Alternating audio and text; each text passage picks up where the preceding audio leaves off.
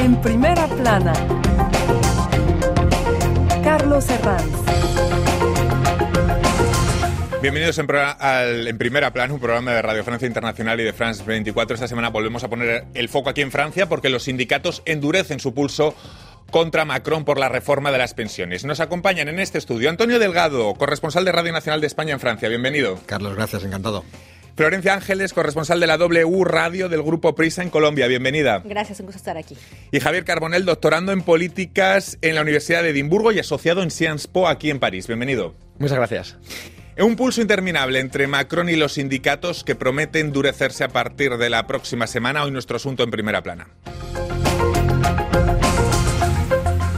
Los sindicatos amenazan con paralizar Francia a partir del martes 7 de marzo si Macron no echa marcha atrás con su controvertida reforma de las pensiones que, recordemos, pretende retrasar la edad de jubilación de los 62 a los 64 años y aumentar a 43 la exigencia para poder cobrar una pensión completa. Llevamos ya varias movilizaciones masivas en las calles desde enero que han expuesto una unión sindical que no se veía desde tiempos de Nicolás Sarkozy. El gobierno no se ha echado atrás y ahora entramos en lo que podríamos denominar una fase 2 de endurecimiento de un pulso que ya podemos decir que es el gran asunto que marca este curso político aquí en Francia y muy probablemente lo que le quede a Macron en el segundo mandato. Repasemos algunas portadas que nos deja la prensa. Diario Le Figaro. El Ejecutivo no cede pese a la movilización en las calles, dice el diario conservador, que las líneas de uno y otro bando parecen casi inamovibles. Una reforma que llega al Senado ahora donde el jefe de filas de los republicanos, Bruno Retalló, dice en la entrevista con Le Parisien que es un texto necesario pero insuficiente. Recordemos que Macron quiere apoyarse en la derecha moderada para sacar adelante la reforma. El diario Liberación afirma en esta portada que aún más que las pensiones es la inflación y su coste social lo que más teme Macron en estos, en estos momentos. Bueno, Antonio, ¿tienen, ¿tiene la impresión de que pasamos a esa segunda fase a partir de esta semana? ¿Podríamos hablar de una fase 2, de un endurecimiento del pulso de los sindicatos en la calle? Absolutamente, yo diría incluso mm, un poco más. Creo que llegamos al, combate final, a la lucha final, ¿no? Por decirlo mm. en términos marxistas, que no sé si nos valen o no para definir la situación actual, pero en cierto modo sí. llegamos al, momento decisivo porque, por un lado, llegamos a la fase definitiva de la tramitación parlamentaria de la reforma, el texto mm. está en el Senado, luego habría un comité mixto para que volviera a la Asamblea Nacional pero estamos por una cuestión de calendario y de procedimiento en la fase definitiva. Esto se tiene que aprobar o no en cuestión de un mes y a la vez el pulso de los sindicatos, por la misma razón, tiene que eh, manifestarse ahora en toda su amplitud. Es ahora cuando se va a ganar o se va a perder la batalla, creo yo, en cuestión de las próximas semanas, y ese combate definitivo, el silbido inicial, se da el martes con el inicio de la huelga convocada por los sindicatos. Eh, bueno, eh, a partir del día 7 los sindicatos llaman a paralizar Francia. Se elige esta fecha porque es, bueno, cuando han acabado las vacaciones de invierno, Florencia. ¿Hay síntomas de que alguna de las líneas pueda moverse por alguno de los eh, dos lados? ¿Pesará más la erosión de la protesta o la presión sobre el Ejecutivo? ¿Qué línea se moverá? Yo creo que por el momento ninguna. O sea, de entrada, los sindicatos han dicho que ellos no eh, van a recular, digamos, a retroceder, mejor dicho, en esta cuestión de eh, la edad, ¿no? Que ellos mientras se el gobierno no se separe de 64 años, ellos van a seguir eh, protestando y van a seguir justamente con las huelgas. Y el gobierno al final también dice que para ellos no hay marcha atrás en ese proyecto de reforma. Entonces, por el momento, al menos por el momento, ninguno se va a mover.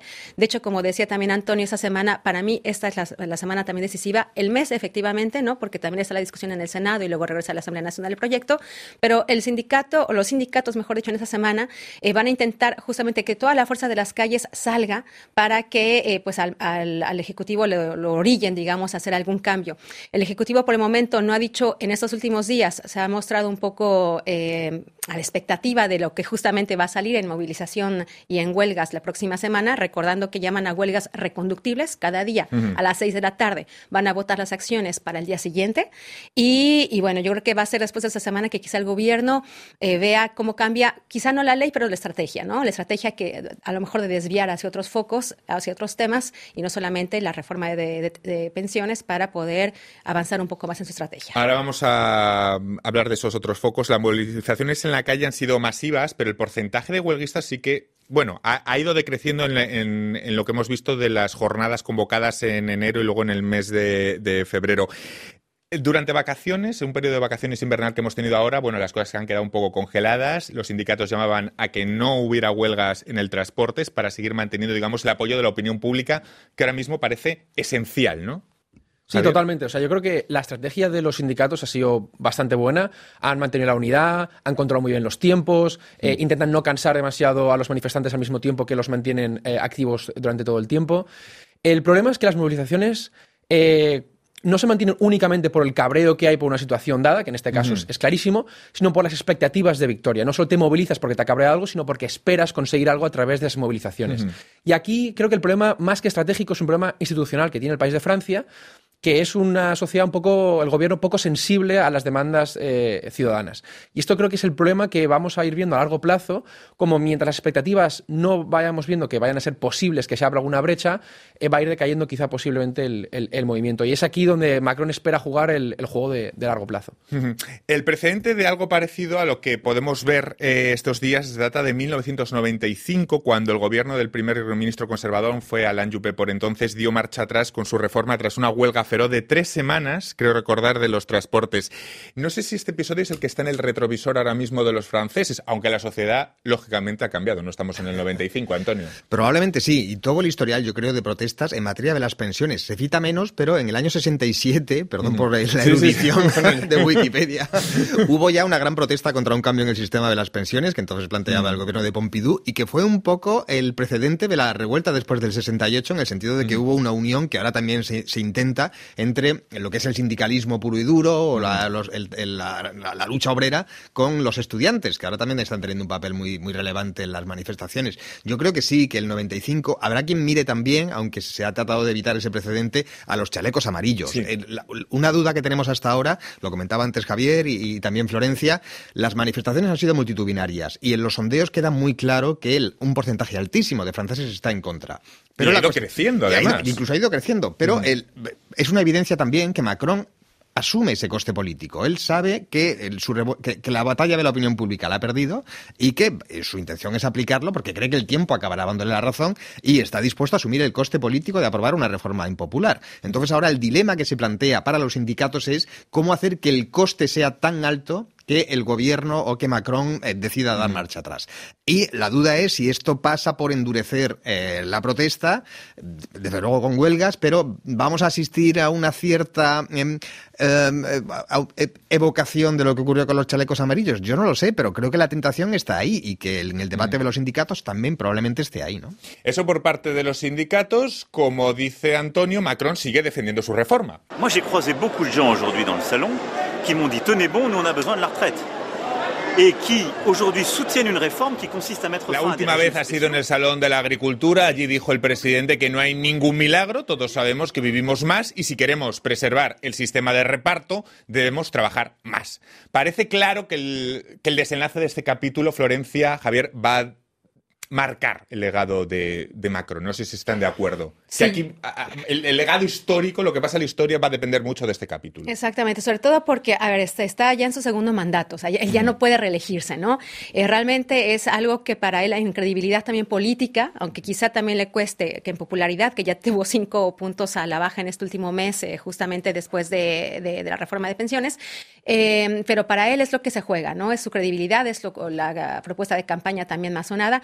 Y bueno, quizá lo que decía hace rato, ¿no? Quizá va a intentar que la gente también se dé cuenta en otros aspectos para que esta reforma pueda salir adelante, ¿no? No es la única reforma que está proponiendo. De hecho, muy interesante también que casi a la par de la reforma de pensiones, bueno, unas semanas después salió la reforma también de otro, otro tema muy eh, espinoso, digamos, en Francia, que es la reforma a, la migración, ¿no? Y también en eso se ha intentado poner un poco el acento, el acento en las cuestiones de salud y el acento en el poder de compra, ¿no? Entonces, yo creo que, que sí, se la va, la va a y no tendría nada que perder, digamos, porque finalmente es lo que la apuesta en su segundo mandato. Javier, el legado de Macron. Sí, totalmente. Yo creo que además están elevando el tono. Ayer vimos a Olivier Vegan, el portavoz del gobierno, hablar de que eh, parar Francia, eh, estaba ya llegando al ridículo, parar Francia iba a implicar eh, no tener cuidado de la salud de los, de los niños o que iba a provocar una crisis ecológica. Es decir, creo que están claramente elevando el tono, que Macron mm, ha asumido el coste político clarísimamente y que además mm, tiene un sistema en el que la cultura francesa además no tiene tanto, no tiene tanto la negociación, tiene un conflicto bastante importante entre, entre lo que suele ser el gobierno, que suele ser más de derechas, y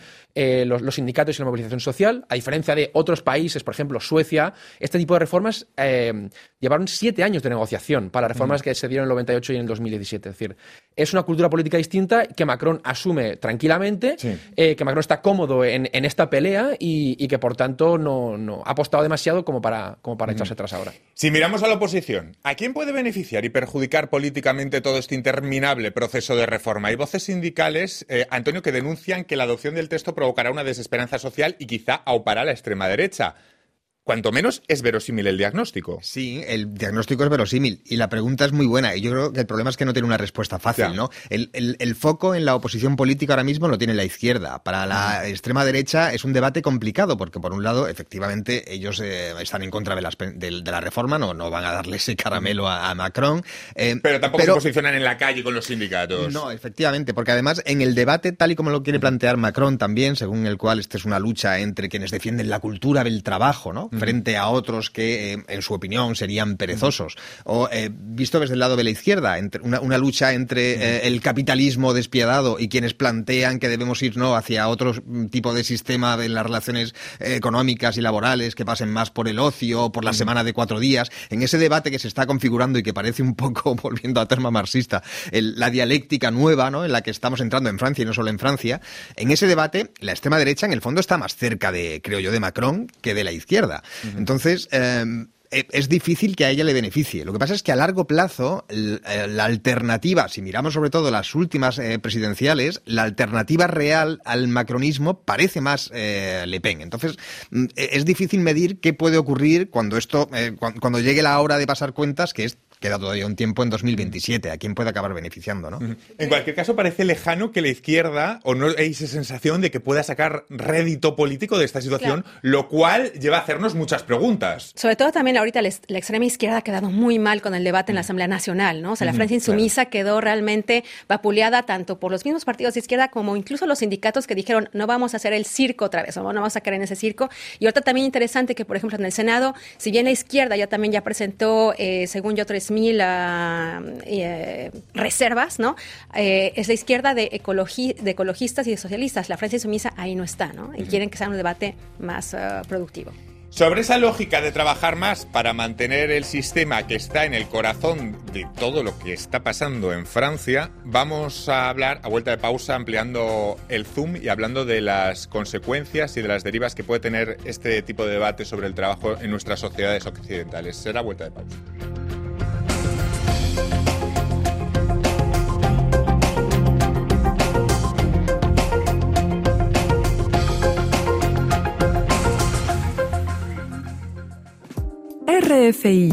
La selección del mes. Pete et Jean Jass.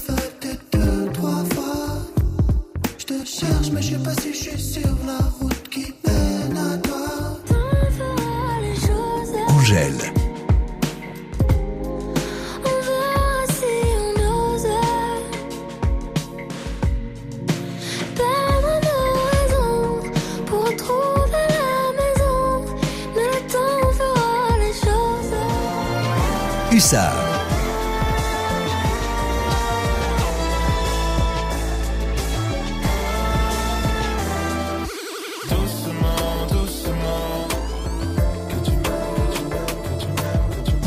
Who's the Cuban? Yo te quiero a escondidas.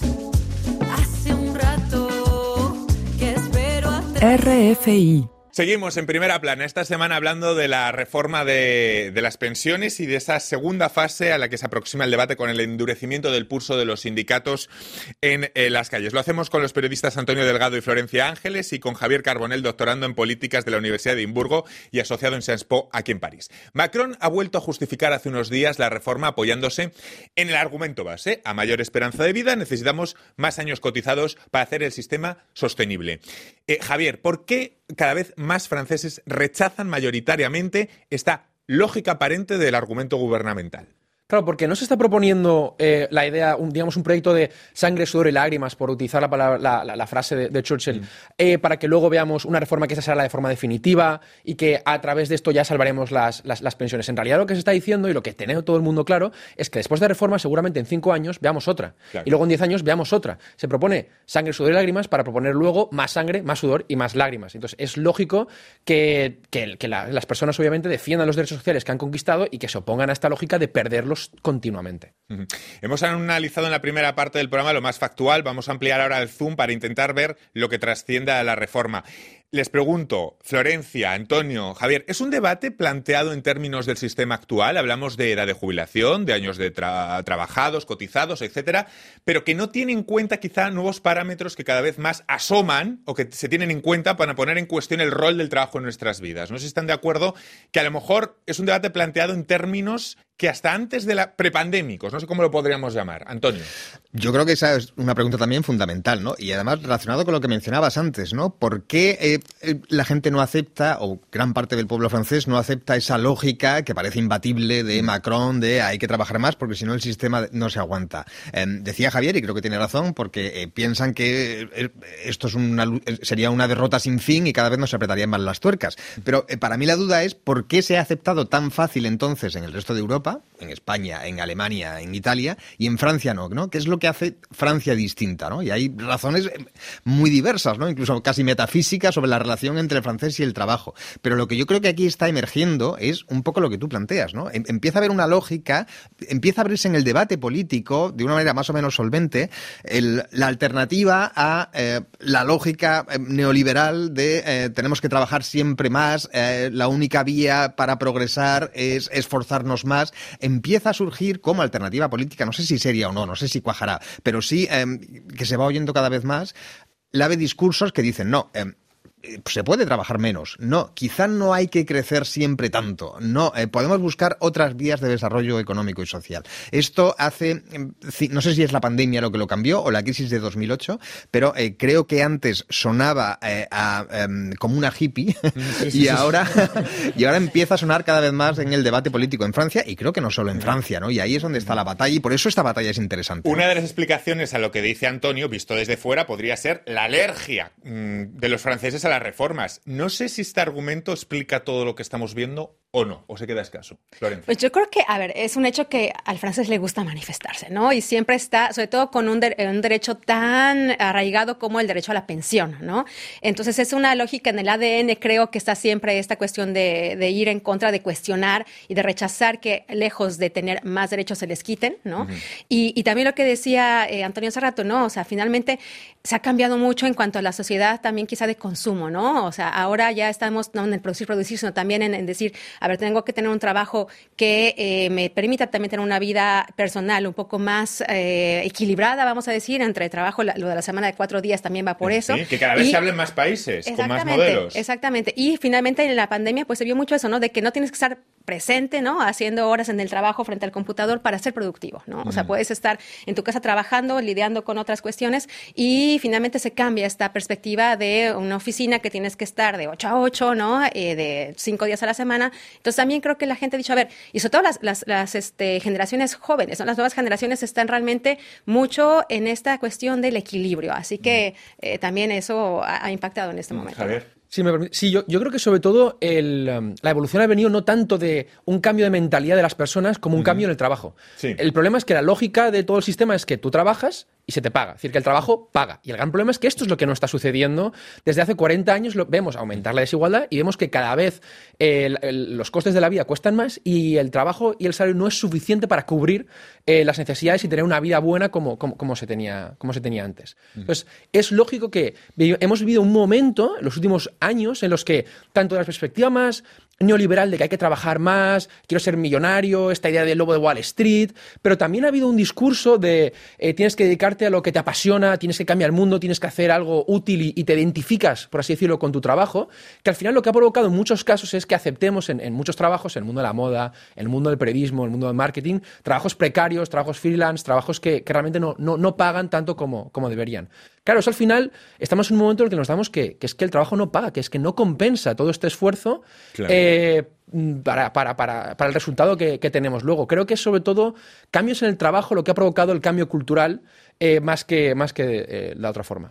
Claro, entonces este choque por la reforma de las pensiones, que lo vemos lo más factual en la calle, evidencia un debate que, como están viendo, más profundo, filosófico, podríamos decir, y social sobre el rol del trabajo en nuestras vidas. Es decir, al final sí que hablamos de retraso de la edad de jubilación, hablamos de estos términos, pero el, el trasfondo de todo este debate tiene implicaciones que van más allá, ¿no? De años de cotización y de edad de jubilación. Totalmente. Yo creo que este debate es interesante, eh, aparte de por el follón que se ha, que se ha armado, uh -huh. porque eh, reúne las dos visiones ahora mismo en conflicto en Francia. Y además, yo creo que Macron también lo sabe y por eso él eh, enarbola el estandarte de la cultura del trabajo. Él quiere, uh -huh. él, él, quiere venderlo como nosotros somos la Francia que se esfuerza más y para esforzarse más y para poder mirar en, el, en este futuro de economía global en la que tenemos que competir, hay que trabajar más más. Él, mm. él, aplica esa lógica y lo aplica no solo porque crea que las cuentas salen en el sistema de pensiones, sino porque piensa que esa es su apuesta política y que el tiempo acabará dándole la razón a ese discurso político.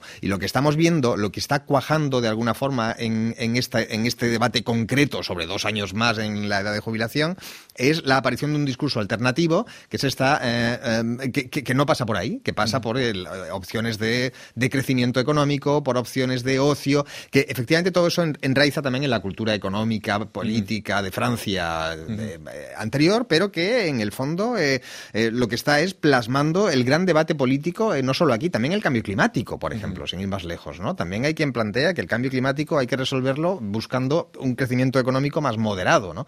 eso es lo que está apareciendo aquí y eso es lo que hace, yo creo, interesante el debate como una especie de em, cruce de caminos en el que Francia va a salir en una dirección o en otra. ¿no? Otro ejemplo, el tiempo libre como parte del valor social añadido y no como mero tiempo de consumo, llenar nuestro tiempo libre de cultura, de acción social, de tejido social, de diferentes tipos de ocio y no solo puramente consumista. Esta vuelta de tuerca es muy no sé si podríamos decir antisistema, sí, antisistema, en el sentido de que no se ha considerado lo suficiente en este tipo de debates sobre la reforma de las pensiones. Es decir, siempre se nos ha expuesto el tiempo libre como un tiempo de consumo. Claro. Hmm.